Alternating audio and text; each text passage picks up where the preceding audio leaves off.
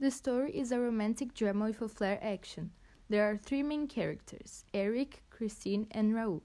Unfortunately, they are in a love triangle with Christine in the middle. Raoul was Christine's childhood friend. He saved her red scar from the sea in Perros, France, and they remained friends until Christine's father died. Christine's mother and father both being dead, she went to go stay with Mama Valerius, a trusted acquaintance of Mrs. Daaé. She remained there until she started singing and dancing at the Opera Populaire. And then enters Eric, or the Phantom.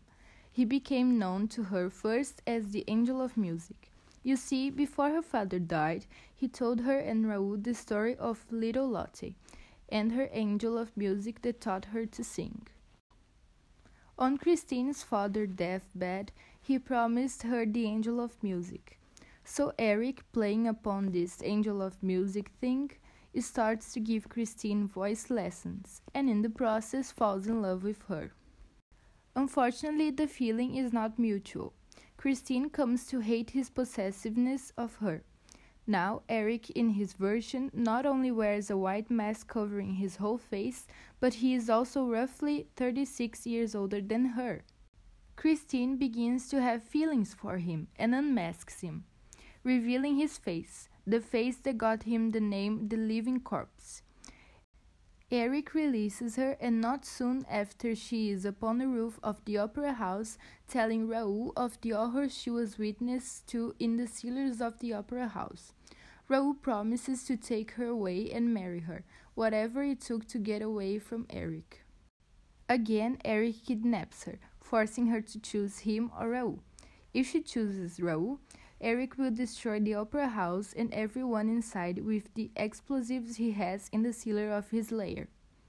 He gives her one day to make up her mind. He then leaves her till she has made her choice. She then realizes that Raoul and an old friend of Eric's, the Persian, have come to rescue her, but they are trapped in Eric's torture chamber. Attempting to save the people above, she agrees to marry Eric. Raoul and the Persian find a way out of the torture chamber. Unfortunately, they fall into where Eric is keeping the barrels of gunpowder. Then Eric comes back and Christine tells him that she is going to marry him and kisses him in the forehead. And suddenly, the story cuts to the Persian's room, where he is laying on his bed with Eric watching him. The Phantom tells the Persian that Christine accepted his proposal and Raoul is safe in his house.